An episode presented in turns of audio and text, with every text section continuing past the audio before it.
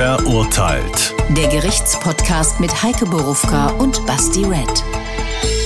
Das sind wir. Willkommen in Staffel 8. 8, ja, 8, 8. Weißt du noch, wie wir uns, wie wir gefeiert haben, dass wir in Staffel 2 gekommen sind und Vergleiche gezogen haben mit äh, anderen, die es nicht einmal in die Staffel 2 geschafft haben. Verrückt, oder? Also wir haben es jedenfalls geschafft. Das bedeutet zwölf neue Episoden, zwölf neue echte Fälle, zwölf echte Urteile, vielleicht noch ein paar mehr, vielleicht ein paar weniger. Wir werden sehen. Wir haben ja zum Teil auch Fälle, die zwei Urteile haben oder gar kein Urteil oder, oder, oder. Heute haben wir übrigens auch zwei Urteile, so viel kann ich schon mal verraten.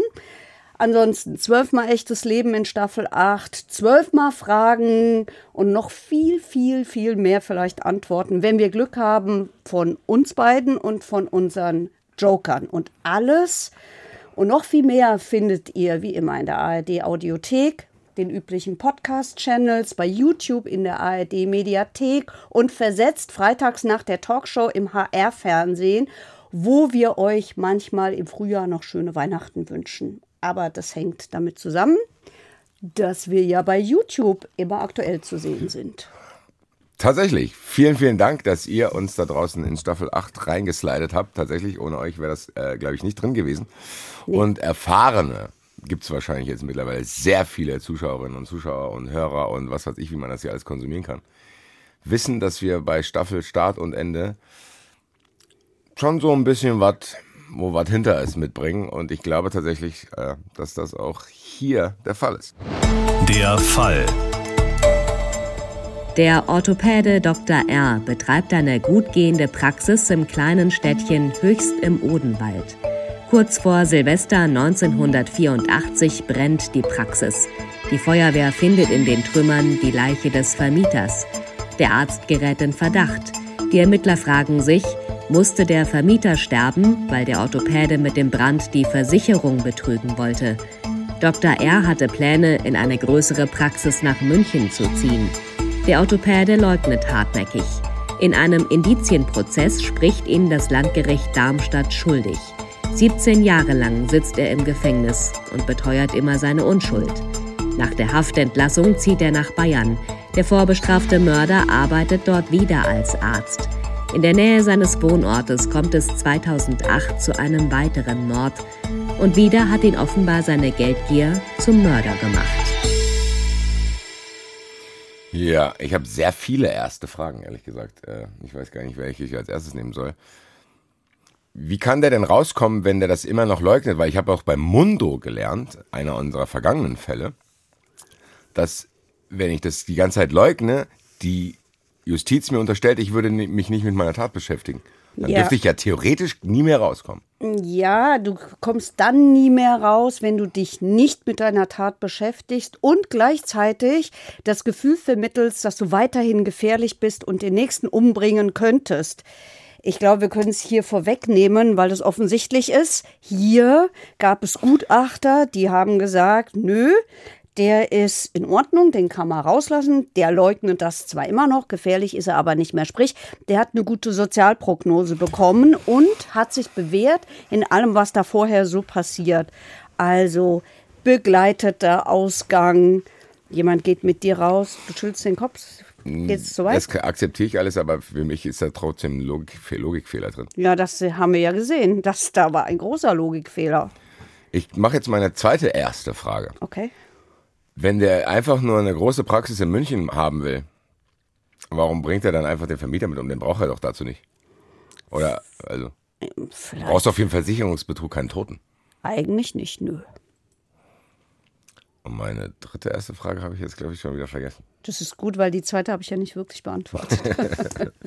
ähm, lass uns mal probieren, in irgendeine Chronologie reinzukommen. Vielleicht erstmal so eine grobe Chronologie, damit man weiß, was, wann, wie, wo passiert ist. Der Typ ist Arzt, fackelt eine Praxis ab, da stirbt jemand, in dem Indizienprozess wird er schuldig gesprochen, kommt raus. Jetzt ist auch meine dritte Frage wieder aufgetaucht und wird dann wieder Arzt. Das heißt, ich kann auch als verurteilter Mörder noch ein Arzt sein. Also dieser Mann hat es geschafft, ja. Das heißt, theoretisch gesehen, wenn ich jetzt zu einem Arzt gehe, kann es sein, dass der vor 20 Jahren jemanden umgebracht hat. Das könnte theoretisch so sein, wenn er, wie hier unser Arzt, äh, dafür sorgt, dass er seine Zulassung, also die Approbation zurückbekommt. Der hat das geschafft, der hat das gerichtlich durchgesetzt. An sich ist es schwierig. Ich habe nämlich mal nachgeguckt, was es da so für Auflagen gibt. Also da gibt es äh, die, da gibt es äh, die Auflagen, dass du sozusagen so, dass du eine bestimmte Anzahl an Jahren ähm, straffrei gelebt hast. Und es kommt natürlich immer darauf an, was du vorher gemacht hast. Jetzt muss man mal vielleicht dazu sagen, die äh, Approbation kriegen die meisten ja nicht entzogen, weil sie jemanden umbringen, sondern weil sie zum Beispiel die Krankenkassen betrogen haben. Man kriegt die nicht entzogen, wenn man jemanden umbringt. Da denkt man, das doch, ist. Doch, doch schon, aber die meisten Ärzte bringen ja keinen um. Das Fall will ich schon. damit sagen. In dem Fall schon. Und in dem Fall ist ihm deswegen auch die Approbation ähm, entzogen worden Aber am sie- Ende. er hat sie wieder- Aber er hat sie wiedergekriegt, weil er sie gerichtlich eingeklagt hat. Und zwar, wie wir ja gesehen haben, erfolgreich. Um die grobe Chronologie abzuschließen, danach äh, hat er wieder als Arzt gearbeitet und irgendwann ist wieder irgendwas passiert. Äh, Und irgendwann ist er wieder irgendwie in Verdacht geraten und irgendwann ist er wieder vor Gericht geraten. Grob zusammengefasst, weil So. ich fand das ein bisschen unübersichtlich. Jetzt lass uns mal probieren, äh, so ein bisschen in eine Ja. nähere Chronologie zu kommen. Also ich würde Wo sagen. willst du denn da anfangen? Na, ich würde sagen, wir fangen am Tattag an, 29. Dezember 1984, also Ende des Jahres, zwischen den Jahren, Zwischen die Jahren. zwischen den Jahren, 15 Uhr bekommt die Freiwillige Feuerwehr in Höchst im Odenwald, einer kleinen Stadt, eine Brandmeldung, nämlich Qualm steigt aus dem Dach einer großen Arztpraxis. Qualm, keine Flammen. Und äh, dann gehen die dahin, dann stellen die fest, hm, da liegen so Papierbahnen aus. Und zwar, es gibt doch diese Patienten liegen immer bei dem Arzt, ne? Und dann gibt es doch dieses Papier, was da immer so runtergerollt wird. Ich weiß nicht den Fachausdruck dafür. Ich habe ihn auch nicht gefunden. Also diese Papierbahnen, mit denen man eigentlich diese liegen, Wo Ähm. man sich dann drauflegt, was eh nichts bringt, weil wenn man, sobald man sich da drauflegt, verschiebt sich das Reißen eh. die vor allen verschiebt Dingen. sich das eh. Und das ist sehr reißen. unangenehm, liebe Ärzte. Da müsste man mal ein bisschen was Robusteres, weil ich denke dann, wenn ich auf diesem Ding liege, ich kann mich nie mehr bewegen, weil dann am Ende ist das Ding eh weg. Also Ja. mehr Schein als sein, diese komischen Papierbahnen. Also jedenfalls diese Papierbahn hatte der ausgelegt. Und zwar die, die, die führten in alle Zimmer und die waren getränkt mit Benzin und waren bestreut mit Schwarzpulver. Und sie gingen über alle teuren Geräte. Orthopäden haben ja teure Geräte in ihren Praxen. So, ist ja anders als beim Kinderarzt. Jetzt hast du gesagt, keine Flammen, sondern nur Rauch. Genau. Aber eigentlich hört sich das so an, als wenn das trotzdem brennen müsste. Es müsste brennen, wenn genügend Sauerstoff da wäre. Hier war nicht genügend Sauerstoff da, weil alle Fenster geschlossen waren und die Rollläden waren. Nein, ich weiß nicht warum. Digga. Schon wieder, jetzt Staffel 8, schon wieder nach fünf Minuten bin ich schon wieder sauer auf die Leute, die solche Sachen machen. Das ist ja jetzt auch, das kann man wissen. Das kann man wissen. Also, und es waren am Empfang diese Schubladen, wo diese Patientenakten drin stecken, jedenfalls damals noch drin steckten. Ich glaube, heute ist es eher digitaler ein bisschen. In manchen Praxen jedenfalls. Also, die waren aufgezogen und es lag darum ein Elektroschocker mit Zeitschaltuhr. Und dann hat die Feuerwehr noch gemerkt, ja, du runzelst die Stirn, ich kann es nicht beantworten. Ich werde es Ein die ganze Zeit nicht Elektroschocker mit beantworten. Zeitschaltuhr. Ja, keine Ahnung. Ähm, dies können alles falsche Fährten sein. Können. Scheint mir auch so zu sein. Trotzdem muss ich dich kurz mitnehmen. Ein Elektroschocker muss ich doch anwenden. Ja. In dem Moment, wo ich da aber da nicht dabei bin und mache eine Zeitschaltuhr da rein, ist der ja völlig wertlos. Na, ich kann ja jemanden fesseln Und und, kann den da befestigen. dran War das so? befestigen. Nein. Nein, das denke ich mir gerade aus. Der, ja. der lag einfach rum. Der Mann, ja, den, den haben wir ja Nein, der. Elektroschocker. Achso, der Elektroschocker, ja. Mit einer Zeitschaltuhr. Hat er gedacht, aber was, was brauche ich nicht. lag da rum, genau, genauso wie diese Papierbahnen da rumlagen, genauso wie diese ähm, die Schubladen aufgezogen waren. Gut, da kann man den, kann man ja vielleicht versuchen, den Eindruck zu vermitteln, hier sei irgendwie eingebrochen worden oder jemand hat nach irgendwas gesucht. Also, Oder hier ist ein völlig Verwirrter, der einen Elektroschocker mit Zeitschaltuhr mitbringt. ja, jedenfalls findet die Feuerwehr aber noch, was sie findet, nämlich einen Mauerdurchbruch, einen frischen, also ein Loch in der Wand zwischen Arztpraxis und einer Wohnung. Und in dieser Wohnung finden sie den Hauseigentümer, den Herrn Buchhammer. Und der Herr Buchhammer ist 66 Jahre alt und er ist tot. Er liegt auf dem Rücken neben seinem Bett hat in seinem Schlafzimmer, hat Unterhose und Hose runtergezogen und hat Hemd und Unterhemd hochgezogen über die Brust. Und unter seinem Kopf ist so eine kleine Blutlache. Ich nehme es schon mal vorne weg. Er ist nicht erschossen worden. Er ist, er hat offensichtlich auch nichts, also keinen Schlag bekommen, der für eine Platzwunde oder sowas gesorgt hat, sondern das Blut kam aus seiner Nase. Das finden die da. Das heißt, das, das ist ein sehr unruhiger Tatort. Das ist ein sehr unruhiger Tatort und das ist auch ein sehr missverständlicher Tatort, würde ich sagen. Ja, danke. Weil das Blut ist aber schon von ihm. Das Blut ist von Das ihm. heißt- Also es sieht so aus, als sei es von ihm. Es ist jedenfalls unter seinem Kopf. Das ist von der Nase einfach runtergelaufen und dann. So. Jetzt kommt die Polizei, weil das ist ja jetzt nun kein Fall mehr für die Feuerwehr. Ja, Jetzt kommt die Polizei und die Polizei fängt an zu ermitteln. so. Und hatte dieser Doktor vorher schon mal irgendwas? Also ist die Polizei dann auf den aufmerksam geworden und hat gesagt, ah, guck mal, XY war das, oder war der völlig unbescholten? zu Der war Zeitpunkt? bis zu diesem Zeitpunkt völlig unbescholten. Polizeilich, muss man vielleicht immer sagen. Geil. Naja, wir wissen ja nicht, was die Leute sonst so tun. Also in So, diesem Fall ist es so, wird sich an. später herausstellen, dass er nicht besonders freundlich mit seinen Ehefrauen umgegangen ist. Und es wird sich später noch was rausstellen, aber das behalte ich jetzt noch für mich. Gut, aber der ist zumindest polizeilich nicht aufgefallen, dass er merkwürdige Sachen Nein, mit Elektroschockern und so angeschaut Überhaupt nicht. Er ist da relativ neu. Er hat diese Praxis noch nicht so lange. Die Praxis ging gleichwohl sehr gut. Der war als Arzt sehr anerkannt. Die Polizei sagt, hm, irgendwie kein so richtiges Motiv da, vernimmt dann alle möglichen Leute, unter anderem eine Arzthelferin, die sagt, jo, der hat halt gerne mal angegeben und der fällt auf, Teppich, der hatte so einen teuren Teppich im Eingangsbereich und ein teures Ölgemälde, das beides fehlen. Gut. Kann ein Hinweis darauf sein, dass da irgendwie jemand eingebrochen ist? Man weiß es nicht. Und was aber verwunderlich ist, sämtliche Eingänge sind normal verschlossen, das heißt, es gibt keine Einbruchsspuren. Die teuren Geräte stehen auch noch in der Praxis rum.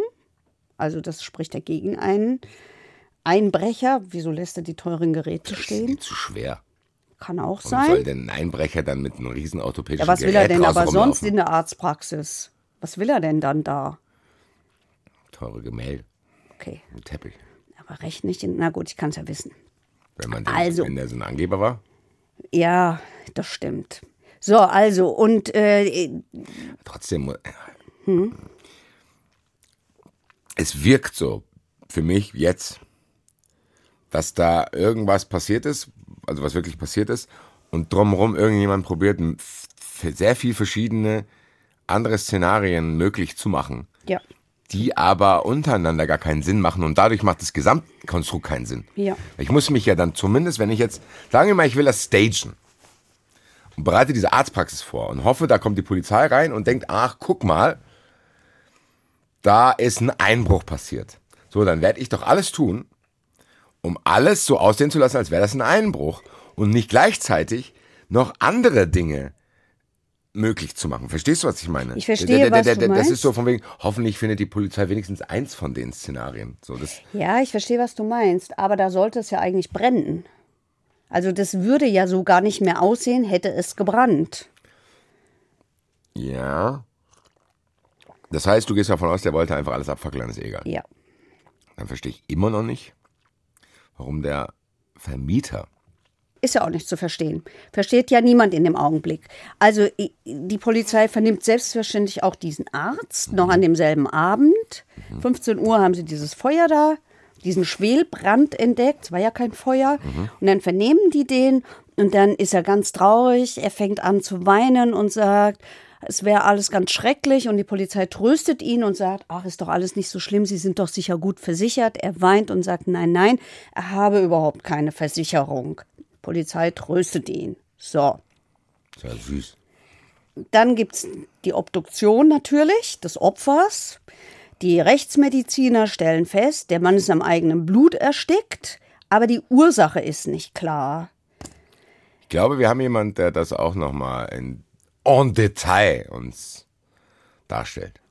Die Gerichtsmediziner stellten fest, dass Buchhammer an seinem eigenen Blut erstickt ist, das aus der Blutungsquelle innerhalb der Nase in die Luftwege gelangt ist, die Luftwege verschlossen hat und dort innerhalb von circa 15 bis 20 Minuten zum Tod geführt hat wobei die Ursache der Verletzung nicht konkret festzustellen war. Die Gerichtsmedizin hat sowohl im Rahmen der feingeweblichen Untersuchungen der Organe als auch bei der toxikologischen Untersuchung des Blutes keine weitergehenden Erkenntnisse erlangte. Der wesentliche Befund war, dass der Tod durch sonstige Ursachen, Organversagen, Organschaden, nicht zu erklären war. Was allerdings die große Frage war, warum waren die natürlichen Abwehrreflexe des Herrn Buchhammer nicht aktiv? Es war klar, dass eine Bewusstlosigkeit vorlag, aber die Ursache war fraglich.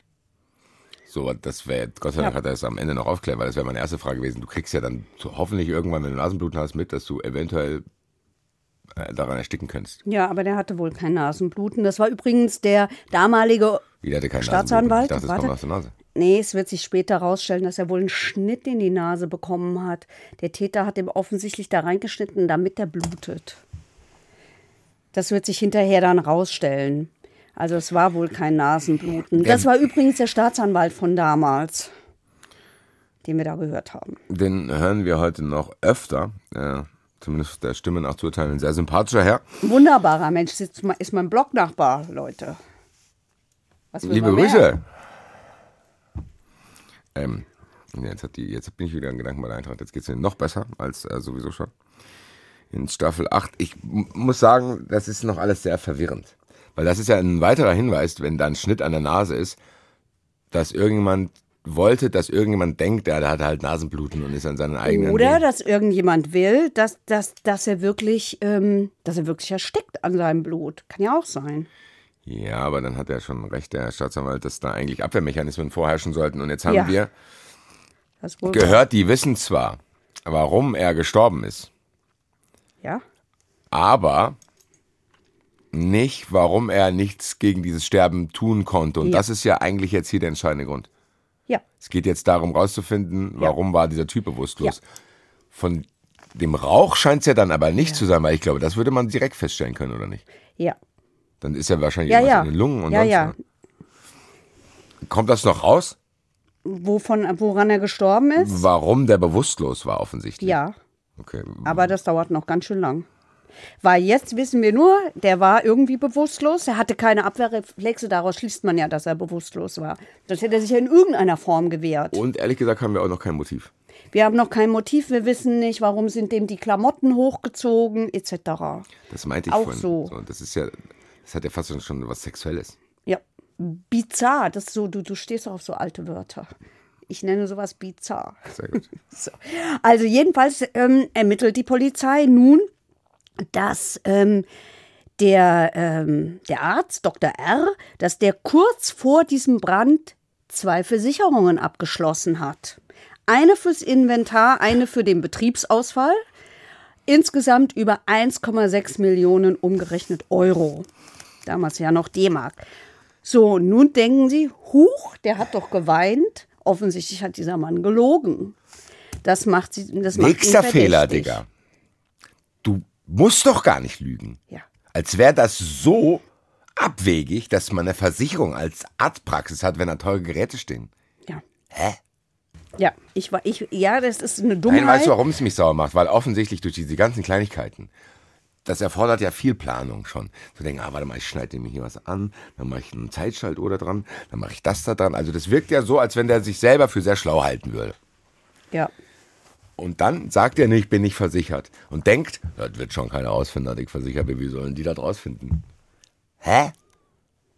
ja, das ist natürlich auch eine Lüge an der falschen Stelle. Die auch So. unnötig ist. Genau. Es ist nicht, dass du das quasi der, der erste Impuls zu sagen, nee, ich bin nicht versichert. Ah, dann warst du es nicht. Nee, jeder ist, also ich kann ja nichts dafür, Ja. Mhm. wenn meine Praxis abbrennt, theoretisch, und ich bin versichert, dann kann ich doch sagen, ja klar bin ich versichert. Ja. Genau aus dem Grund, weil meine Praxis gerade abgebrannt Ja. ist.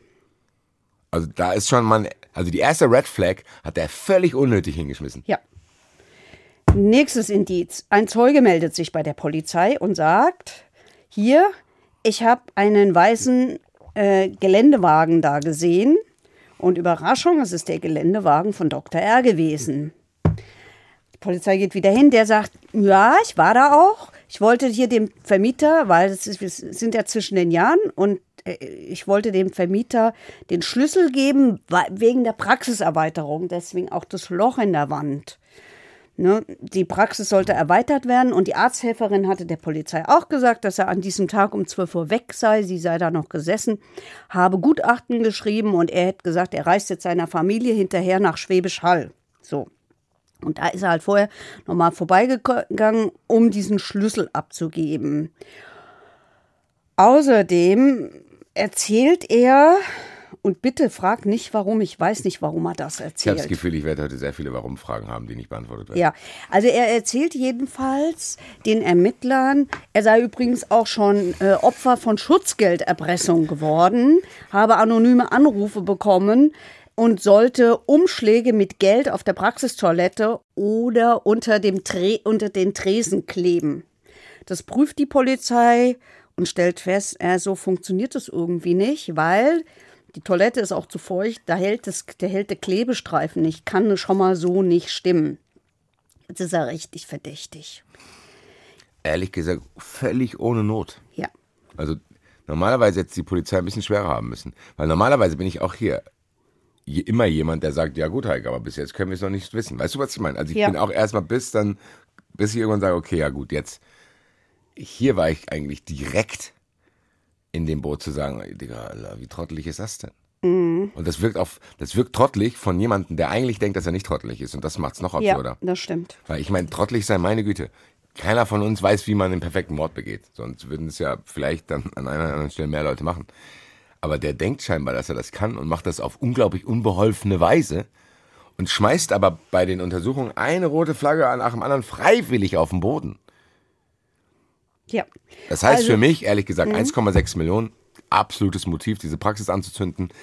B, die Pläne für die neue Praxis, brauchst du das Cash vielleicht, willst dich erweitern, bla bla bla. So be it. Immer noch völlig offen für mich, warum dieser arme Herr da sterben muss. Ja. Lass den das doch an jemand anders vermieten danach. Ja. Was ist denn? Ja. Mein Gott. Also die Staatsanwaltschaft beantragt jetzt jedenfalls mal eine Telekommunikationsüberwachung und erwirkt einen Durchsuchungsbeschluss für Praxis und Haus. Und was findet sie? Sie findet Baupläne für eine Praxis und ein Haus in München. Und ähm, den Erwerb eines Grundstücks. Außerdem findet sie, Achtung, Aufregalarm, eine Kostenaufstellung, die er gemacht hat mit V1, V2, Versicherung 1, Versicherung 2. Und sie findet ein Beil im Keller und an diesem Beil Was sind der, der hat vorher schon, ausgerechnet, was da alles kaputt gehen wird. ja, und was er, was er braucht, wenn er die Versicherung 1 und die Versicherung 2 hat. Also der hat ja zwei Versicherungen. Eine über fürs, fürs ähm, Ja, ja, das, eine über das eine heißt, er hat die Schadensmeldung vor dem Schaden schon gemacht. also für sich jedenfalls. Für sich hat er so eine das Kostenaufstellung gemacht. so, Er hat das schon mal da wird durchgerechnet. er- Na ja, gut. Vielleicht brennt das ja irgendwann. Kann man ja schon mal durchrechnen, was dann dabei rausspringt. Ah, So. ständig. Und die finden dieses Beil im Keller und an diesem Beil sind weiße Anhaftungen. Dann sagt er, ja, die Polizei sagt natürlich, aha, ist da das Loch in die Wand gehauen worden? Er sagt, nein, damit habe er den Weihnachtsbaum angespitzt. Also das LKA her, untersucht das Beil und jetzt rat mal, was bei rauskam. Da sind Fasern von der Wand. Ach du lieber Himmel, ist das eine Überraschung, meine Damen und Herren? Ja. Außerdem wird bei ihm gefunden, Ich will den nicht mehr Doktormord nennen. Also im Kontext Mord, das ist kein Doktormord, das ist maximal ein Praktikantenmord. Bruder, also. Ja, sorry. Also was und was die eben noch finden, die Ermittler, sind gefälschte Rechnungen für die Geräte. Gefälschte auch noch. Gefälschte, ja, ja, natürlich ein bisschen teurer machen. auch noch. Ja, Logo. Ich denke, die sind teuer genug schon. Offenbar nicht. Ach, Bruder. So, aber was sie natürlich nicht haben, ist die Frage, wie wurde dieser Vermieter getötet? Und, die, Und warum? Und warum wurde dieser Vermieter getötet? Ehrlich gesagt, darf ich eine Vermutung aufstellen, warum der Vermieter wieder, wieder getötet wurde. Okay, ich mach Pokerface. Der hat den, am Ende ist er Arzt, der hat den am Ende betäubt und dann hat gehofft, dass der dann in dem Feuer erstickt und man das einfach nicht rausfindet. Ich sag gar nichts. Weil so weit sind wir ja nicht. Ich habe jetzt meine Karten auf den Tisch gelegt. Wir werden mal gucken, was auf dem River rauskommt. Ähm, aber damit die Karten irgendwann aufgedeckt werden, machen wir mal weiter bitte. Ich bin sehr gespannt, weil ich habe auch noch Fragen, warum der nackt war zum Beispiel oder oder oder oder. Bitte. Fragen über Fragen und ich kann dir versprechen, ich werde nachher Antworten liefern. Aber noch nicht, weil das wissen wir, also ich spiele ja gerade Ermittlerin, ne? Und das wissen wir ja noch nicht. So, die, die Staatsanwaltschaft erwirkt einen Haftbefehl wegen versuchter schwerer Brandstiftung. Das Todesermittlungsverfahren wird eingestellt, weil die finden es nicht raus. Vorläufig muss man sagen, vorläufig eingestellt. Und Okay. der Haftrichter sagt, keine Fluchtgefahr bei Dr. R und lässt ihn wieder und, und, und, und lässt ihn wieder raus Bis zum Prozess. bis zum Prozess. Und er betreibt fleißig seine Praxis weiter und denn? behandelt ist weiter. Ärzte. Nee, ist, hat doch nicht gebrannt, war doch nur so ein Schwelbrand, war doch Aber nix. ist noch nicht mal viel kaputt gegangen. Nein, war doch nichts. Also das heißt, auch die Staatsanwaltschaft findet nicht, oder die Polizei und Staatsanwaltschaft, die finden nicht raus, woran der gestorben ist. Und also können sie es ihm nicht vorwerfen, weil das müssen sie unbedingt dafür wissen. Und es gibt weiter noch kein Motiv, ehrlich gesagt. Also im Endeffekt, jetzt Genau. könnte man ja tatsächlich noch denken, jo, der wollte halt das Cash haben, wollte seine Praxis anfackeln und Ja. dann war der andere Typ Ja. auch noch da. Genau. Und deswegen ist er angeklagt wegen versuchter schwerer Brandstiftung, wegen Versicherungsbetrug. Ist es dann aber, wäre das dann nicht trotzdem eine fahrlässige Tötung auch? Wenn ich jetzt zum Beispiel einen Versicherungsbetrug begehe, Das ist in der schweren Brandstiftung drin. Die schwere Brandstiftung heißt, da waren Menschen im Gebäude. Das ist, deswegen ist es die schwere weil ich Brandstiftung. davon ausgehen muss. Das ist Weil wie, wir hatten doch mal auch so eine muss. unbewusste Fahrlässigkeit mit dem Architekten, der das zwar nicht extra macht, Ja. aber dann stürzt das Haus ein, Ja, weil genau. du musst trotzdem davon ausgehen können, dass das Du musst passiert. davon ausgehen, dass ein Mensch in einem Gebäude ist, das du anzündest. Okay, wenn du nicht So, sicher. also in äh, dem lass uns mal ganz Wohnhaus. Mhm. kurz, ich habe ja von den sympathischen Staatsanwalt schon angesprochen, wir lassen ihn jetzt nochmal zu Wort kommen, damit wir vielleicht mal ein Bild von diesem Opfer kriegen, weil mittlerweile haben wir eigentlich nur einen Typ, der irgendwie irgendwo rumliegt. Es stellte sich heraus, dass Herr Buchhammer ein sehr zurückgezogenes Leben geführt hat, nur selten sein Haus verlassen hat, dass er ein sehr ängstlicher Mensch gewesen ist, der kaum Kontakt hatte zu fremden Menschen, der auch davor zurückscheute, fremde Menschen in seine Wohnung zu lassen. Macht's nicht einfacher. Nee, aber spricht dafür, dass das einer ist, der halt auch viel zu Hause ist. Ist ja egal. Naja, du wirst musst halt ja auch da nicht los. ausgehen, ja. Also er ist jetzt jedenfalls angeklagt wegen versuchter schwerer Brandstiftung. Mhm. Versucht deshalb, weil es nur ein Schwelbrand war und weil es nicht richtig gebrannt hat. Glück gehabt. Versicherungsbetrug, Betrug wegen der gefälschten Rechnungen und Urkundenfälschung. Jetzt muss ich fragen, hat er irgendwas bei der Versicherung eingereicht? Also nichts kaputt gegangen? Also wie kann ich eine Versicherung betrügen, wenn der Schaden, den ich der Versicherung anzeigen will, überhaupt gar nicht entsteht? Ich weiß nicht, ob er es eingereicht hat. Ich schließe aus, weil, weil es nicht versuchter Versicherungsbetrug ist, dass er es eingereicht hat. Wer Schließe ich daraus, aber wissen tue ich es nicht. Okay. So, jetzt sind wir ein Jahr nach der Tat, also Ende 85. Äh. wir sind kurz vor Prozessbeginn. Nur zu den Versicherungen. Ja.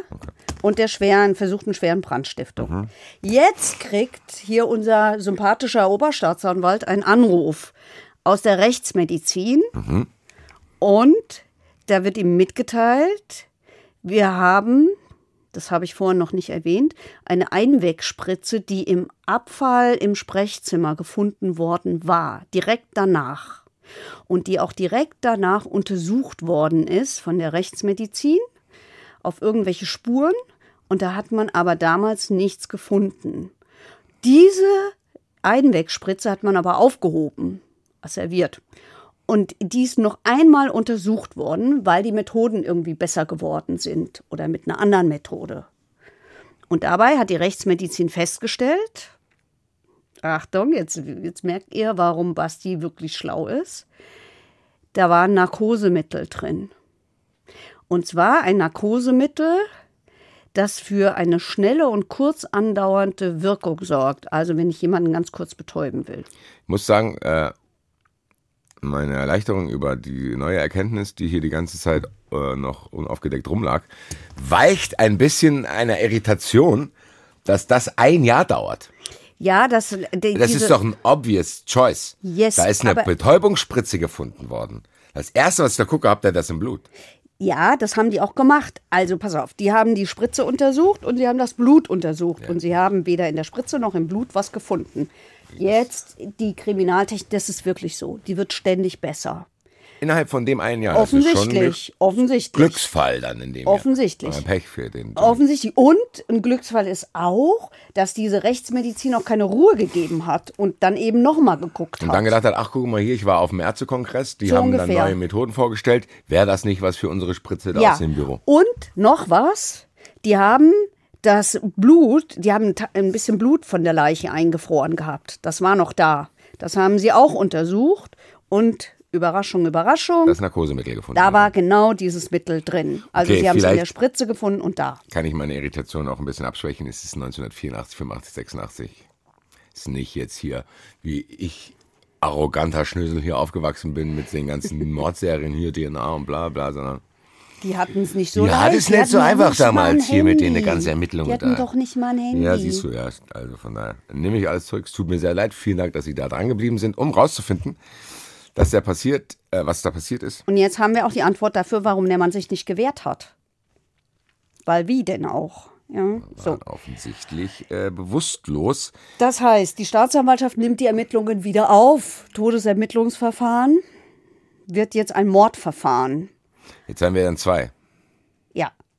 Und Lass uns mal ganz kurz nochmal unseren sympathischen Staatsanwalt zu Wort kommen, der vielleicht die Motive für alle möglichen Dinge nochmal zusammenfasst. Für mich lag eindeutig auf der Hand, dass Dr. R. nicht nur versucht hat, seine Praxis anzuzünden, um doppelte Versicherungsleistungen zu kassieren, sondern für mich war auch klar, er hat die Tötung Buchhammer vorgenommen. Ich wusste nur nicht, wie. das weiß er jetzt. Aber er weiß auch nicht warum. Nee, das weiß er jetzt, weil äh, die Ermittler hergehen und die Apotheken abklappern und feststellen, dass Dr. R. kurz vor dem Brand genau dieses Mittel gekauft hat. Und jetzt haben die genü genug für einen Haftbefehl wegen Mordes, besuchen die Familie R., die gerade am Frühstückstisch sitzt. Herr Dr. R., der Schlag bei den Frauen hatte, der hatte viele. Da hatte er wieder eine und noch eine, also auch eine. Sagt zu seiner kleinen Tochter, drei Jahre alt, der Papa wird jetzt mit den Männern mitgehen, aber heute Abend ist er wieder da.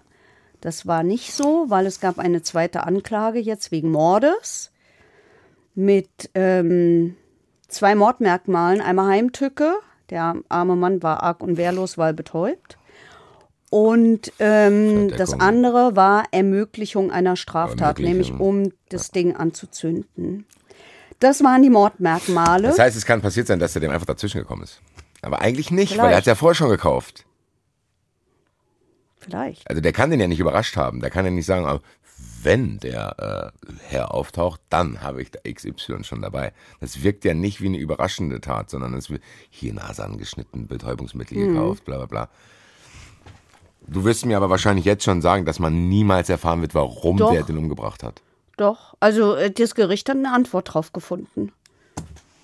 Aber die ist gar nicht so kompliziert, ehrlich gesagt. Ich wundere mich gerade. jetzt einfach. Die, die Antwort ist, weil dieser Mann einfach immer zu Hause war. Der konnte nicht, der konnte diese Praxis nicht anzünden, ohne dass dieser Mensch da war, weil der ist ja nie weggegangen. Der musste den aus dem Weg schaffen, weil er ja immer da war, Nee, muss er nicht. Sondern Wenn der immer da ist, dann, dann kannst du ja denken, okay, Digga, Pech. Mal gucken, wenn du rauskommst, kommst du nein, raus der oder kann, nicht? der guck mal, der kriegt das mit und ruft die Polizei, dann hast du selber Pech. Der hat den umgebracht, um diese Praxis anzünden zu können. Ich kann doch, guck mal, der ist ja nebenan. Hm. Ich kann doch in meine Praxis gehen und die in Brand stecken. Nicht mit diesen Vorbereitungen. Also offensichtlich, also das, äh, warum, wir, wir haben ja immer noch die Frage offen, warum hat jemand, der das so plant, warum vergisst er das Fenster aufzumachen? Ja, danke. Vielleicht, weil ihm dann doch was dazwischen gekommen ist. Vielleicht der Herr. Nee, das glaube ich nicht, weil den hat er ja betäubt. Den kann er, kriegt er doch sonst nicht ohne irgendwelche Spuren wieder ins Bett zurück. Nee, nee, warte mal. Warte mal noch einen Moment. Warte Ja. mal noch einen Moment. Also meine. jetzt haben wir hier Indizienprozess. Die, wir haben ja zwei Anklagen. Wir haben die Mordanklage und wir haben die andere Anklage. Und das Gericht hat die beiden Anklagen verbunden, hat beides zusammen, hat beides zusammen verhandelt. Die drei Verteidiger von ihm haben gesagt, der kann das überhaupt nicht gewesen sein, weil der ist viel zu intelligent, um so bescheuerte Fehler zu machen und so stümperhaft vorzugehen und zu vergessen, irgendwelche Fenster zu schließen. So, es gab in diesem Prozess, das ist sehr ähm, ungewöhnlich in solchen Sachen, kein psychiatrisches Gutachten, deshalb nicht, weil er sich geweigert hat, da mitzumachen. Das Gericht gesagt hat, dann macht's auch keinen, ergibt es auch keinen Sinn. Und am Ende, als es dann so ein bisschen gegen ihn lief, wollte er dann doch ein Gutachten, hat das Gericht gesagt, nee, brauchen wir jetzt auch nicht mehr. Und äh, am Ende hat es dann auch in der Revision gehalten. Es hätte ja eine Revisionsgrund tatsächlich sein können dass das Gericht das abgelehnt hat. So, jetzt sind wir, es kommt nochmal Spannung, vorletzter Hauptverhandlungstag. Vom Prozess elf? Nummer eins, ehrlich Vom gesagt, Prozess müssen wir Nummer mal vorankommen. Weil wir, Ja, wir kommen voran. Scheiße Der ja noch zweite geht schneller. Ah, okay. Der zweite geht schneller. So, Prozess Nummer eins, vorletzter Eigentlich Verhandlungstag. hätte man aus dem Johnny eine Doppelfolge machen können. Staatsanwaltschaft Hätte sich wahrscheinlich sogar gefreut. Alter. Staatsanwaltschaft sagt, lebenslang wegen Mordes, also plädiert auf lebenslang wegen Mordes. Zur Ermöglichung einer Straftat. Ja. Dann, ähm, Da stehe ich immer noch nicht. Ich Muss, jetzt- es tut mir leid. Ich habe gesagt, wir müssen vorankommen. Es tut mir leid, Heike. Ich kann diese Praxis auch anzünden, wenn der da ist. ja, das stimmt, das hat er aber nicht gemacht. Hätte er aber. Aber er hat es nicht gemacht. Und die Staatsanwaltschaft muss doch nicht davon ausgehen, was man alles hätte machen können, sondern was er gemacht hat. Es macht es trotzdem zu einfach zu sagen, okay, das war sein Motiv. Weil er trotzdem andere Möglichkeiten gehabt hätte. Ich guck mal, wenn ich jetzt weiß, hier nebenan ist jemand. Ja. Und ich will jetzt uns drei hier anzünden, weil hier ist noch ein Produzent im Raum. Mache ich nicht, keine Angst. Dann kann es mir doch egal sein, was mit ihm da hinten ist. Dann zünde ich einfach jetzt hier das Ding an. Und dann? Aber dann muss ich ihn doch nicht vorher umbringen. da Doch, natürlich, der ruft doch sonst die Polizei. Ja, bis die hier sind, fackelt's doch hier schon. Ist doch egal, aber du bist noch nicht weit genug weg. Das ist relativ häufig, Okay. Gut. dass sowas passiert. Akzeptiere ich. Ich bin ja auch kein Sachverständiger für Brandstifter. Von daher. So, also jedenfalls, jetzt möchte ich bitte kann sich ein erzählen, Brandstifter mal melden, ob das stimmt. ich möchte jetzt bitte erzählen, was am vorletzten Verhandlungstag passiert. Da hat nämlich Dr. R. unter seiner Fußsohle im Schuh ein Messer dabei aus dem Knast. Und jetzt sitzt er da in diesen, in diesen Zellen, in denen du halt sitzt, wenn du wartest, dass dein Prozess weitergeht. Ist ja nicht wie im Hotel. Du kommst ja mit so einem Sammeltransport, wirst da hingebracht, musst du warten. Da klingelt er, weil er Wasser möchte und weil dieser Mann bei den Wachtmeistern als harmlos gebildet und höflich gilt oder so auftritt, sagt der Wachtmeister, kein Problem, ich suche einen Becher. Leider lässt er die Zellentür offen. Dr. R. geht raus, hält dem von hinten dieses stumpfe Knastmesser an den Hals, aber der weiß ja nicht, was er am Hals hat. Der spürt halt nur dieses Metall am Hals. Ähm, sagt hier los rein in die Zelle, schickt den armen Justizhelfer, der auch noch da ist, hinterher, sperrt die ab, stellt die Rufanlage ab. Der weiß, wo die Rufanlage ist und wie die abgestellt wird. Der weiß auch, wo der Schlüssel zum schweren Eisentor nach draußen ist, schließt auf, setzt sich, steigt in die Straßenbahn. Wir sind in Darmstadt, steigt in die Straßenbahn, fährt in, in den nächsten Ort nach A-Heiligen, geht dort von seinem, zahlt sich dort von seinem letzten Geld ein Taxi.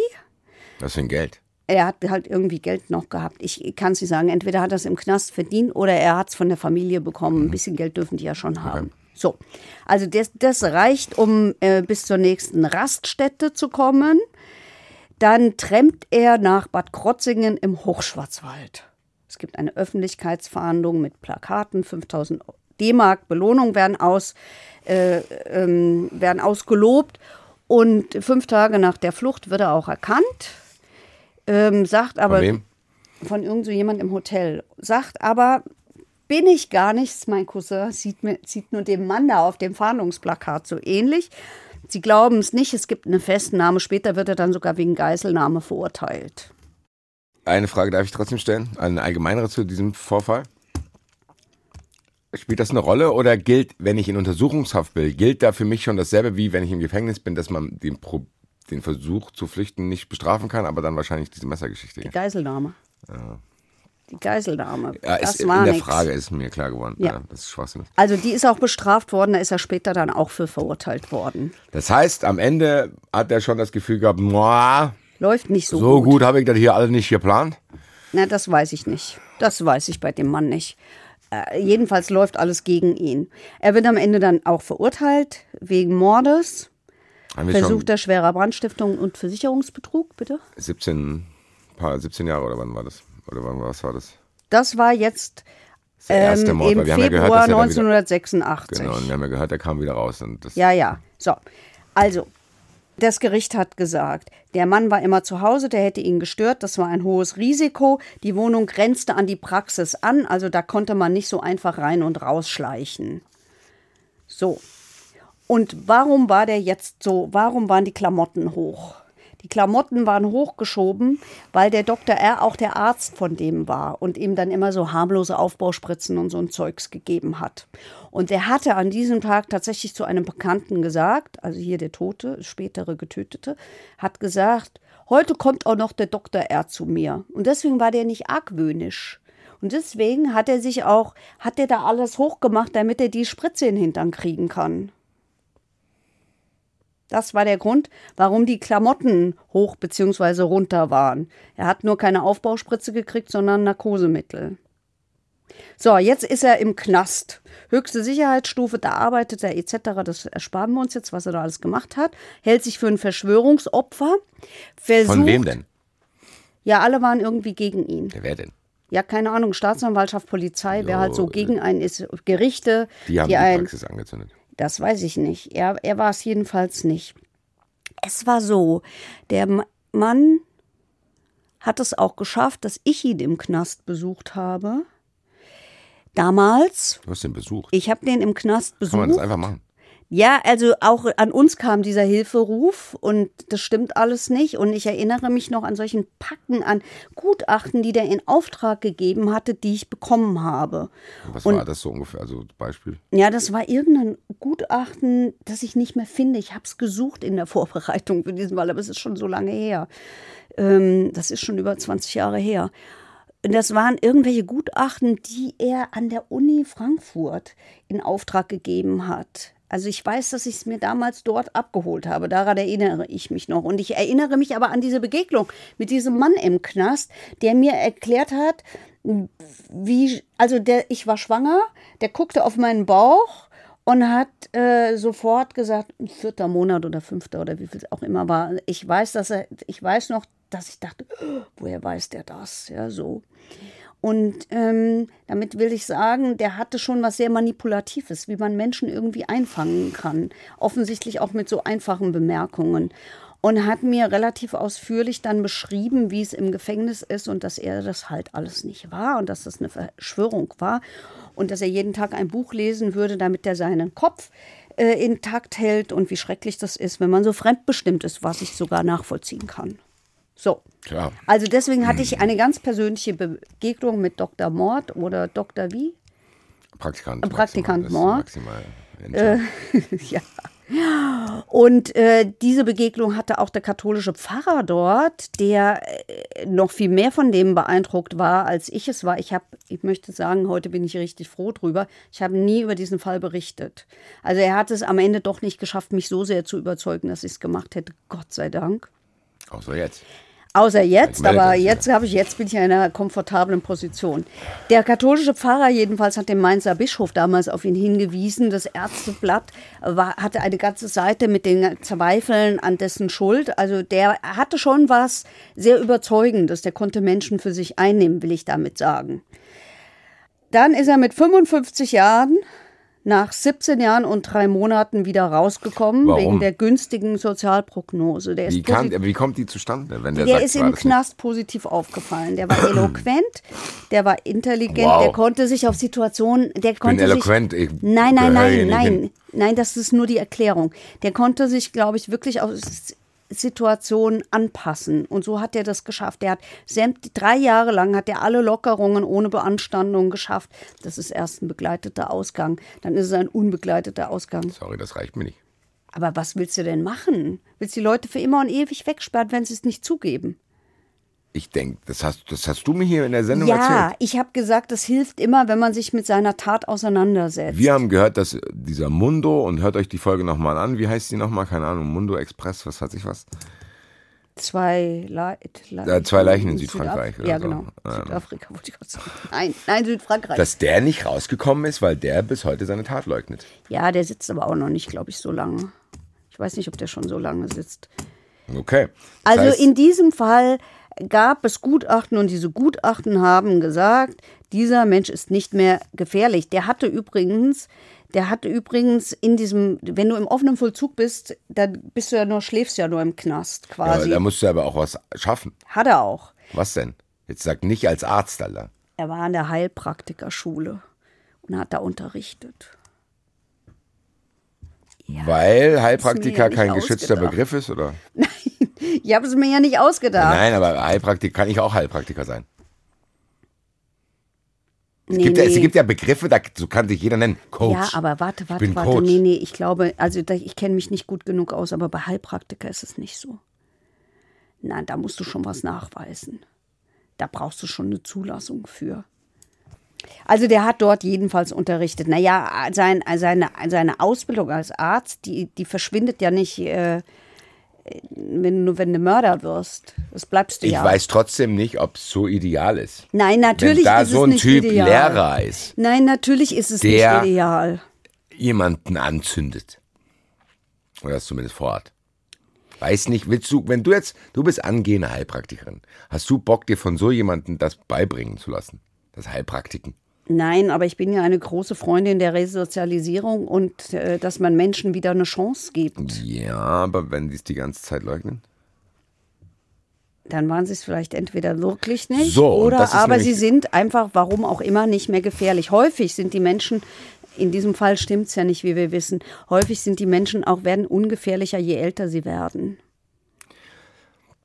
Ja, und ich will auch wirklich hier nochmal betonen, dass der jetzt rausgelassen wurde und dann nochmal was macht. Ich kann mich hier hinsetzen und sagen, oh, sorry, das passiert auch 100.000 Millionen Mal nicht.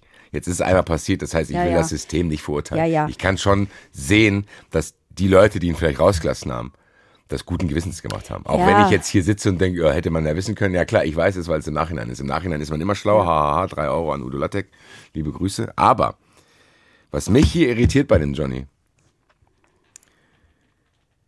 ist, dass er das A leugnet, dass er das B auf so merkwürdigste Weise gemacht hat, die aber trotzdem gedacht haben, ja gut, da hat er jetzt den halt mal angezündet wegen so einer Versicherungsbetrug.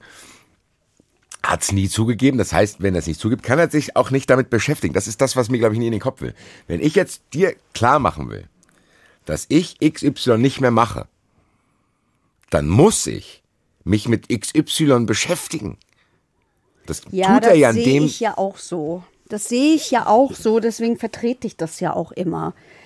Aber ähm, Außer es gibt er war es ander- wirklich es gibt Vielleicht war es wirklich nicht. Nee, es gibt andere Fälle. Guck mal, zum Beispiel Monika Weimer, die die zwei Kinder umgebracht hat. Die leugnet auch bis heute, dass sie diese Kinder umgebracht hat. Bei der glaube ich aber, also ich glaube ja, dass sie es war. Ähm, bei der glaube ich aber, dass sie trotzdem überhaupt nicht mehr gefährlich Jo, ist, das weil ist es aber der auch eine Situation emotionale Tat. genau, es war der Situation geschuldet, diesem äh, wo sie sich hineinmanövriert hat und hineinmanövriert wurde. Das ist hier was anderes. Ja. Hier geht jemand ja extrem planvoll vor. Genau, wegen Ja. Geld. Wegen Geld. Genau. So, und die Frage ist, und wenn ich das im Gefängnis nicht zugebe, dass ich das nicht mehr mache und dass ich nicht reflektiert habe, dass ich wegen Geld Bleibe ich ein Leben lang so geldgierig, dass ich es wieder tue. Ja. In wurde. dem Fall muss man ja. Idee. Ja, ich weiß. Ist ja auch so. Also der hatte jedenfalls Frau Nummer vier. Mit der ist er nach Fronten ins Allgäu gegangen. Fronten heißt es. Fronten. Achso. PF. Fronten, Alter. im Allgäu. Äh, die hat, ist übrigens über ein Radiointerview, und es war nicht von mir, Gott sei Dank, auf diesen Mann aufmerksam geworden, hat ihn im Knast besucht und hat sich dann in den verliebt.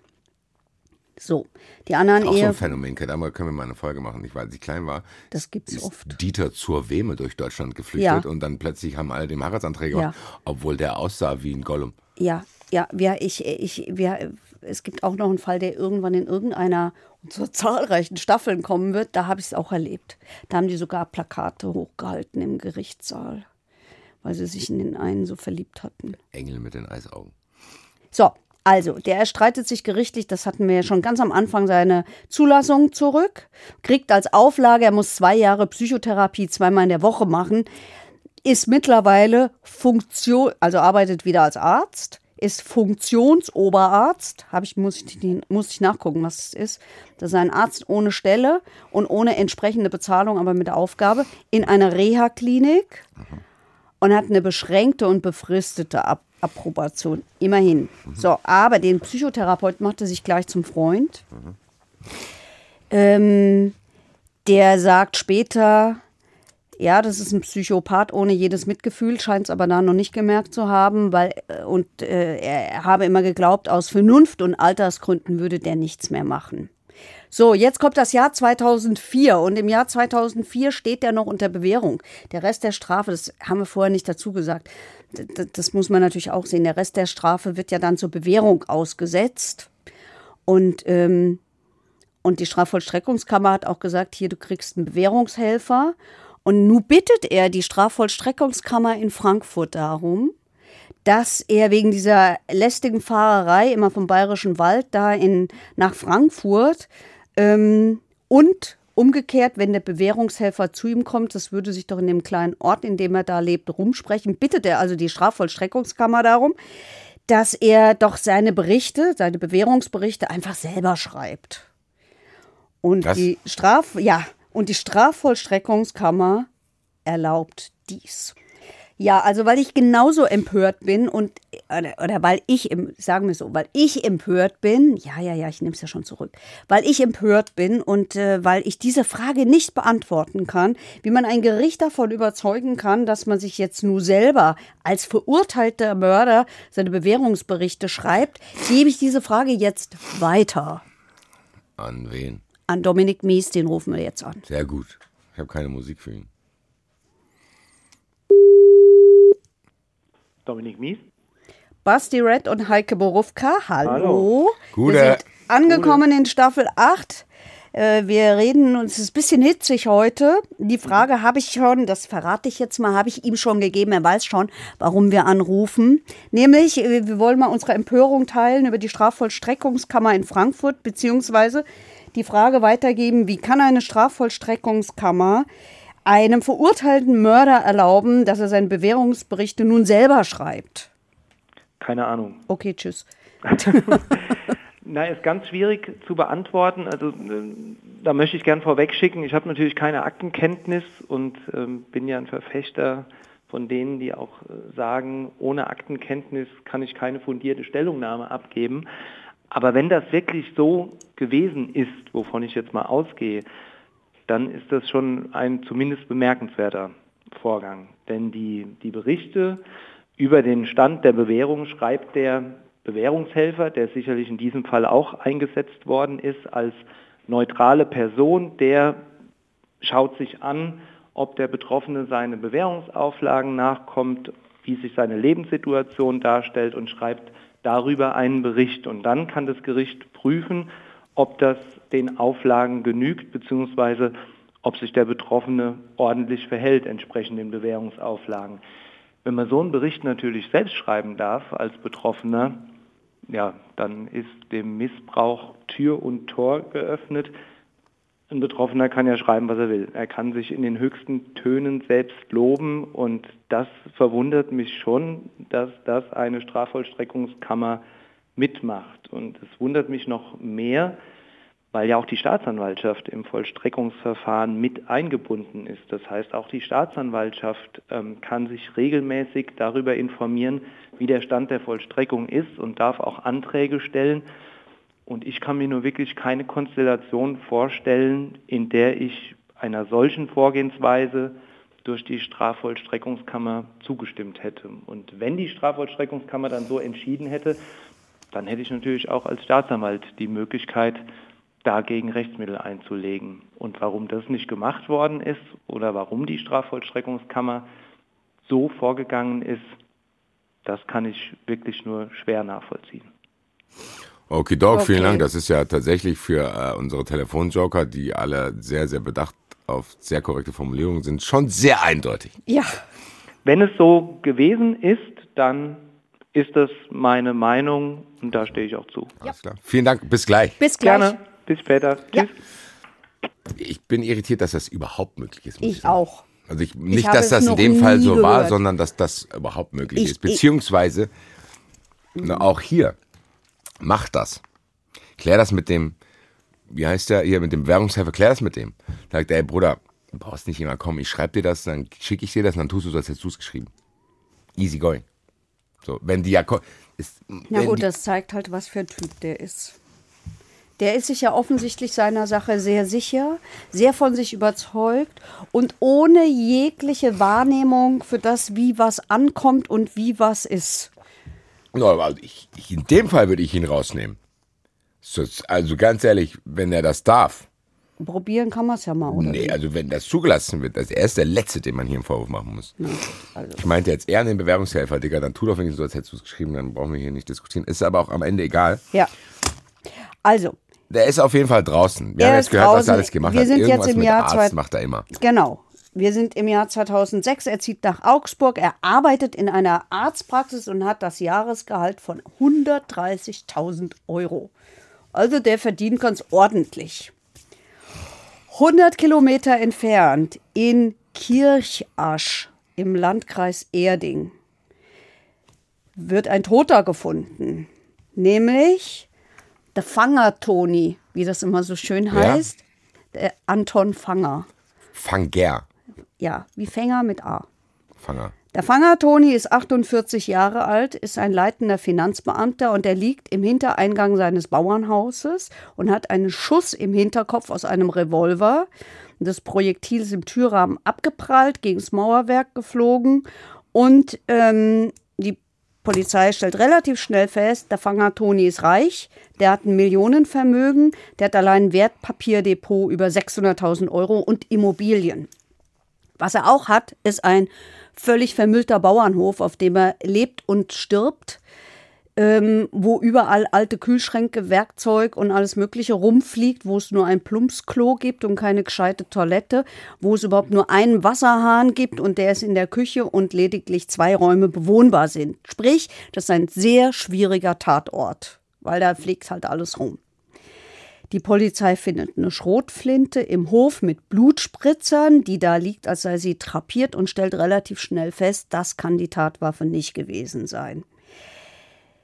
Die Obduktion ergibt, der ist von hinten erschossen worden und der Mörder stand über ihm auf so einer Treppe. Tattag war Ostermontag 2008. Zwei Jahre vorher ist der hier unser Arzt nach ins 100 Kilometer entfernt äh, Augsburg gegangen. Jo, reicht ja jetzt erstmal nicht. Nö.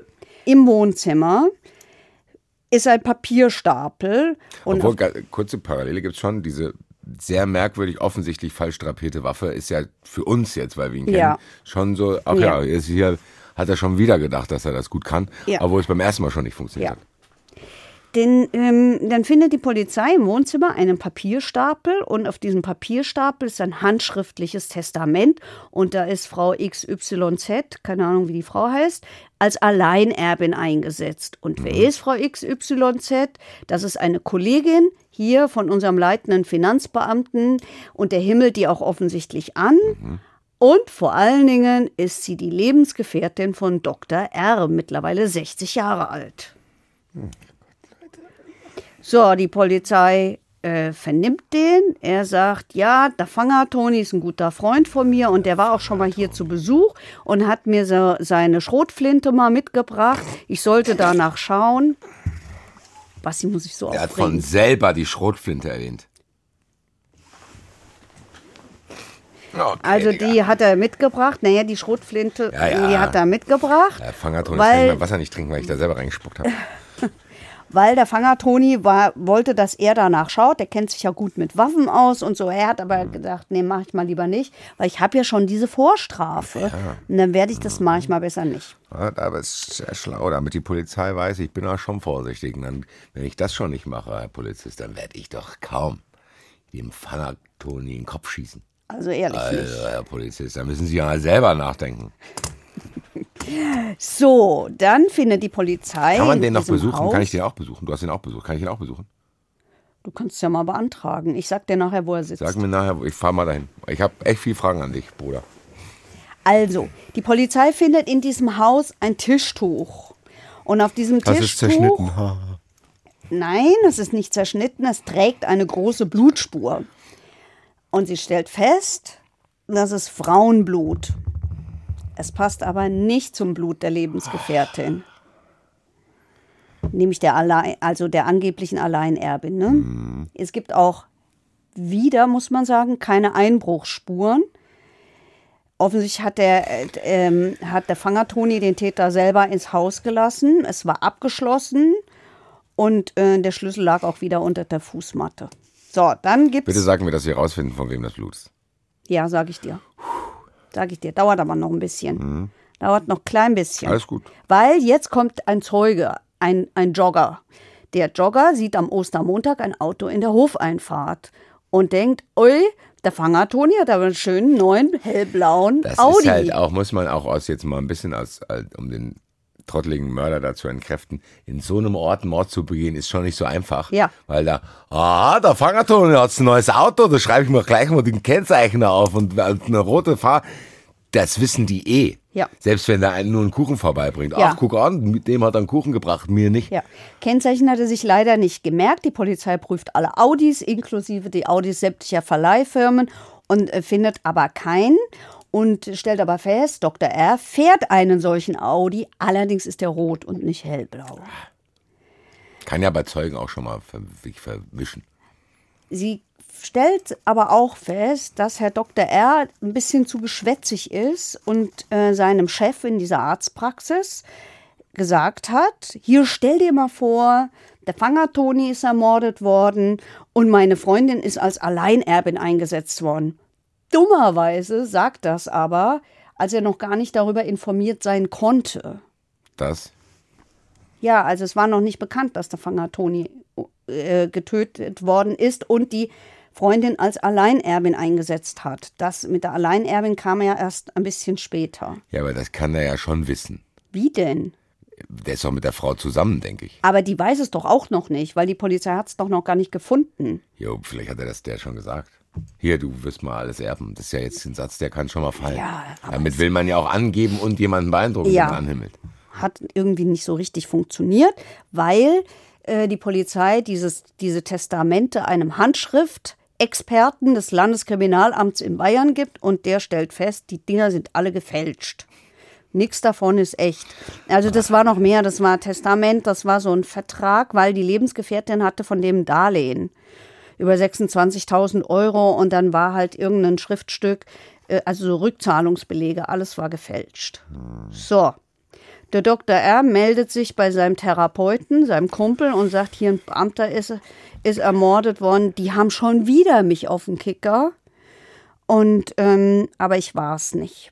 Der, der Therapeut wird jetzt doch ein bisschen stutzig und denkt, ach du Scheiße, der hat schon wieder, ist vielleicht doch Ja, was schreibt dran im Bericht selber. nimmt Kontakt mit der Polizei auf. Die Polizei ähm, sagt, hier treff dich mal mit dem. Weil der musste ja eh dahin, das war ja seine Auflage. Ah nee, die Auflage war ja schon durch, die war ja nur zwei Jahre lang. Ist Quatsch, was ich erzähle. Die hatten so Kontakt. Also treff dich mal mit dem, haben den verkabelt. Das SEK war dabei und ein Hubschrauber war auch in der Nähe. Zwei Stunden lang haben sie geredet. Und am Ende dieses Gesprächs sagt er zum Therapeuten, wenn die Polizei zu dir kommt, gibst du mir aber bitte ein Alibi. Das erzählt er der Polizei. Die Staatsanwaltschaft in Augsburg, für den Fall zuständig, hat wirklich Angst, jetzt passiert bald noch was, observiert ihn und nimmt ihn schließlich am 23. April, nimmt sie ihn fest. 24.03. war die Tat. Ein Monat später nimmt sie ihn fest. Der, und äh, bei, in, seiner, Auch schon wieder sehr plump alles. in seiner Wohnung findet sie im Bademantel 20.000 Euro in Bar, wo immer die herkam. Keine Tatwaffe, also nicht den Revolver, aber eine Ledertasche. Und in dieser Ledertasche sind Schmauchspuren. Da ist ganz offensichtlich eine Waffe mit transportiert worden, die auch eingesetzt worden ist. So, und jetzt ist aber immer noch die Frage, woher kommt das Blut am Tatort? Genau, weil, und ich weiß, ich mache mich jetzt schon die ganze Zeit über ihn lustig, aber das mache ich auch, weil ich sehr viele Dinge schon über ihn weiß, die ja äh, jetzt hier in Retrospektive besprochen werden. Aber trotzdem, all das sind ja trotzdem weiterhin nur Indizien jetzt. Ja. Also es könnte ja theoretisch auch Ja. sein, dass die Lebensgefährtin es war. Ja, Weil die, ja- die Lebensgefährtin ist tatsächlich auch mit unter Verdacht. Okay. Wird festgenommen. Das arme, die ist schwanger. Das Baby kommt im Knast zur Welt und kommt gleich mal zur Pflegefamilie. Ja, das ist, war nicht so schön. Okay. Ähm, So, also die suchen jetzt aber immer noch, wo kommt dieses Blut her. Ja. Und dafür haben sie 4500 Patientinnen angeschrieben, die er hatte. Und Wer? Der hier, Dr. R.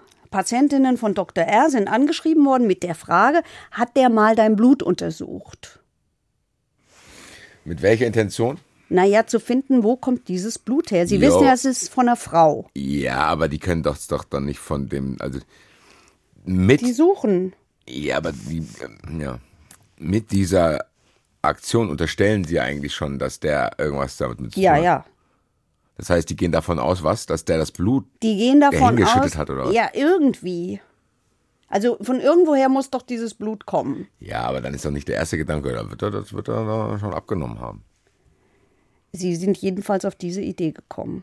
Und die Idee war auch Hoffentlich gut. nicht nur, aber klar ist die Idee im Nachhinein Die gut, Idee aber war gut. Das kann ja nicht die erste Idee sein. Also welche sie dazwischen hatten, weiß ich nicht. Okay, gut. Aber sie suchen nach wie vor, wie kam dieses Blut? Woher kommt dieses Blut im Haus Mhm. des Opfers? So, also 4500 werden angeschrieben, äh, einige melden sich, die werden untersucht, also deren Blut wird untersucht und da ist ein Treffer dabei, aber es gibt einfach keinerlei Verbindung zwischen dieser Frau, zu der das Blut gepasst hat, und dem Opfer, ganz genau. Der Fanger Toni hat nichts mit der Frau zu tun, also ganz offensichtlich eine falsche Spur. Anklage wegen Mordes, diesmal Heimtücke und Habgier. Das heißt, er hat das Blut in der Praxis irgendwie abgenommen, hat es dahin und wollte, da hat dann gedacht wirklich, dass eine Frau, die völlig random Ja. nichts mit dem zu tun hat, dann die tatverdächtig ist. Und mit, mit der Schrotflinte, die er da hingelegt hat. Ja. Weil der Fang hat, ey, Digga, ja. du hast 17 Jahre Zeit gehabt im Gefängnis, dir einen besseren Plan auszudenken, weil dein erster nicht funktioniert hat. Und das ist dein besserer Plan. Das ist dein besserer, aber das ist der beste. Der ist ja noch plumper. Gut, ist hoffentlich So. verurteilt worden. Wie viel? Ist Ja, also Prozessauftakt. Im Prozess haben sie sämtliche Frauen von ihm vernommen, die gesagt haben, der Typ war ein absoluter Geldfreak, die auch von Schlägen, Sadismus und sonst was äh, erzählt haben und gesagt haben, anfangs war der furchtbar nett, dann hat er sich verändert. Es sind Zeugen vernommen worden, die gesagt haben, es war der totale Angeber. Einmal war er Geheimdienstagent im, das möchte ich bitte erzählen, weil sowas muss man sich auch mal ausdenken. Also er war Geheimdienstagent im libanesischen Bürgerkrieg, hat dort Scharfschützen Anweisungen gegeben, wohin sie hinzielen sollen, um Schussverletzungen der Opfer später im Beiruter Krankenhaus erforschen zu können. In einem anderen Fall war er Arzt in Afrika, hat ein Krokodil mit dem Messer erledigt und hat einen Rebellenhubschrauber mit einem Gewehrschuss vom Himmel geholt. Jo. Russisch und Türkisch hat er auch gesprochen. Nichts davon hat gestimmt. In diesem Prozess war ein Gutachter, Wollte ich gerade, danke. Ja. Weil jetzt wird es langsam Zeit, den auch begutachten zu lassen. also der war ein Gutachter, der hat gesagt, der hat das Münchhausen-Syndrom, das heißt, das ist ein krankhafter Lügner und Betrüger. Der hat malignen Narzissmus, also eine bösartige Form des Narzissmus. Eine Kombination aus Narzissmus, Aggression, Paranoia und antisozialem Verhalten. Das sei ein ganz gefährlicher äh, Wesenszug. Das sei eine bösartige Mischung aus egozentrischer Überheblichkeit. Das würde erklären, warum der so viele Fehler macht. nee. Doch, wenn du dich für schlau immer schlauer Aber hältst. es ist doch. Ah, egal. Ja, ja, gut. Wieso nein? Weil es ist ja bewiesen, ist, dass es nicht schlau ist. Sonst wird es ja funktionieren. Ja, aber der glaubt ja erst schlau. Aber es hat doch nicht funktioniert, das merkt er doch. Na, offenbar ja nicht. Ja, der sitzt doch im Gefängnis. Irgendwas wird an dem. Warte mal, lass mich mal überlegen. Ich habe ja hier einen Plan entwickelt. Jetzt komme ich nicht. Was ist denn da schiefgelaufen? Ach scheiße, ich sitze ja seit 17 Jahren im Gefängnis. Also, ganz geschafft hat er nicht. Oh, ja. Also das hat er und einen eklatanten Mangel an Empathie. Ich zitiere den Gutachter Dr. R. ist böse, aber nicht krank. So, also keine, keine nix Schuld. Okay, nix nix, Schuld. nix, ja, ja, ja. Äh, wie heißt das? Es fällt mir das Wort nicht ein. Schuldunfähig. Ja, also und auch nicht geminderte Schuldfähigkeit Mhm. oder so irgendwas. Der ist für sich selber verantwortlich. Während dieses Prozesses, weil du, das ist die Antwort auf die Frage von ganz, ganz vorhin. Wir haben ja eine bisschen lange Folge heute. Erste Folge, ihr habt lange gewartet, da haben wir gedacht, wir geben euch mal so ein bisschen XXL. Es ist ja eigentlich eine Doppelfolge, weil jeder Mord für sich Das absurd stimmt. genug ist. Das stimmt. Also während dieses Prozesses stellt sich heraus, also ich wollte noch sagen, das ist die Antwort auf die Frage vorhin, ob der unbescholten war. Ja, er war formal unbescholten, Hat tatsächlich. aber scheinbar schon nicht. psychische und, Und körperliche Gewalt gegenüber seinen Partnerin ausgeübt. Das auch. Er hat aber noch was wohl gemacht. 1983 hat es an der Universität in Würzburg einen Giftanschlag gegeben. Der ist nie aufgeklärt worden. Da sind zwölf Menschen mit Thallium, äh, mit Getränken, die mit Thallium versetzt waren, vergiftet worden. Ein Mensch ist tatsächlich gestorben. Und zwei seiner Ehefrauen, in dem Prozess sind alle Ehefrauen gehört worden, zwei Ehefrauen haben tatsächlich auch von lebensbedrohlichen Vergiftungen erzählt, die sie hatten und die sie sich nie haben erklären können. Also so viel zu unbescholten. Der ist irgendwie arg böse. So, jetzt hat er das letzte Wort in diesem Prozess, wie jeder Angeklagte hat gesagt, dann hat- hat er unter Tränen gesagt, er sei kein besonders feiner Charakter, habe Menschen wieder seine letzte Lebensgefährtin ins Unglück gestürzt, aber niemanden erschossen, keinen Mord begangen. Ich bin ein genauso armes Schwein, wie der Toni es war. Ich stehe vor dem Scherbenhaufen meines Lebens. Das hat das Gericht jetzt nicht so sonderlich beeindruckt. Auch nicht die Forderung der Verteidigung nach Freispruch. Es hat lebenslang gegeben und die anschließende Sicherungsverwahrung. Und am letzten Hauptverhandlungstag ging es ihm wieder nicht gut. Die Analogie zu Prozess Nummer eins. Da hat er sich nämlich mit, da hat er sich selber zu viel Insulin gespritzt. Eine Schlinge war auch schon geknüpft. Man hat ihn ins Krankenhaus gebracht, weil man Angst hatte vor einer nächsten Geiselnahme und vor dem nächsten Fluchtversuch. Und äh, ins Gericht und da kam dann die Strafe. Mittlerweile sind übrigens sowohl der Doktortitel als auch die Zulassung weg. Und der Mann ist heute 75. Vorhang zu. Das war eine sehr anstrengende erste Folge, muss ich sagen, weil sehr viel Input, sehr viele Merkwürdigkeiten, auch immer noch offene Fragen. Also ich werde probieren, das für euch rauszufinden. Ja, Vielleicht pass auf, soll ich dir sagen, Ich fahr mal zu dem. Ich, nein, nein, nein, nein, nein, ich sag dir einen einfacheren Weg. Es gibt ein Buch dazu, das heißt Der Arzt, dein Freund und Mörder. Hat wer geschrieben? Zwei Menschen hier aus der Gegend, Christine Gutmann und Christoph Gebhardt. Und das ist ein ganz interessantes Buch.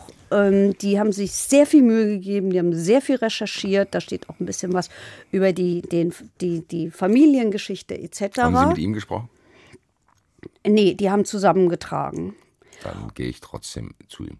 Und es gibt, äh, man kann ihn auch ein bisschen angucken, wenigstens in der ARD Crime Time Serie, die ist gut gemacht, auf den Spuren von Dr. Mord. Freue ich mich ja. Worauf ich mich auch freue, Heike, ist, wenn du mir jetzt, weil mein Zettel ist völlig konfus und durcheinander äh, rumgekritzelt, äh, mir die Erlaubnis gibst, in den Zuschauerraum zu Ja. gehen. Oder hast du tatsächlich noch eine Anekdote, ob er vielleicht im Libanon einen Fallschirm gegessen hat? Nein. Alles klar, dann gehen wir mal in den Zuschauerraum. Zuschauerraum. Wir haben es schon ihm angekündigt und damit auch euch, weil ihr es mitgekriegt habt, wie wir es ihm angekündigt haben, macht Sinn. Dominik Mies wird jetzt direkt angerufen, damit wir die Frage nicht zweimal vorlesen müssen, gell? Genau. Kennt ihr schon? Haben wir acht Staffeln geübt. Nicht ganz. Sieben. Ich hab, ja, so sechseinhalb vielleicht. Dominik Mies. Hallo. Heike Berufka, Basti Red, verurteilt, Staffel 8. Basti ist völlig erschöpft von unserem Fall. Der Fall ist sehr anstrengend. Äh, Ist sehr lang, taugt für eine Doppelfolge, weil zwei Morde. Hm. Haben wir in einer Folge gemacht. So, äh, ich hoffe, dir geht's besser. Ju und du bist Juristerei ist schwer und Ach. anstrengend. Ich hoffe, du hast mitgekriegt, dass ich gerade dir und du gesagt habe. Äh, ja. In der achten Staffel habe ich es endlich gelernt, tatsächlich. Glückwunsch. Ich hoffe, dass du bereit und mehr Energie hast als ich, um folgende Fragen von Heike Berufka zu beantworten. Okay. Oder um es genauer zu sagen, von Markus. Markus will was zum Thema Untersuchungshaft wissen, sagt, diese wird ja in der Regel angeordnet. Wie genau läuft das ab und wie hebt man die wieder auf? Und er hat ein Beispiel, das spielt in Marseille, wo die Eintracht mal gespielt hat und wir gelitten haben, also ich jedenfalls. Ähm, also er schreibt, hier wurde bei einem Tatverdächtigen Untersuchungshaft angeordnet. Auf Antrag der Verteidigung wurde er aber wieder auf freien Fuß gesetzt. Wenn ich richtig liege, muss ja Fluchtgefahr vorliegen. Also er fragt nach den äh, Voraussetzungen, um jemand in die Untersuchungshaft zu bringen. Ich könnte das ja eigentlich auch erklären, aber ich übergebe lieber. Okay, ja, dann erklär du doch. Nö. okay. Ähm, ich kann natürlich nichts zum Strafprozessrecht in Frankreich sagen, deswegen zu dem konkreten Marseille-Fall kann ich recht wenig beitragen.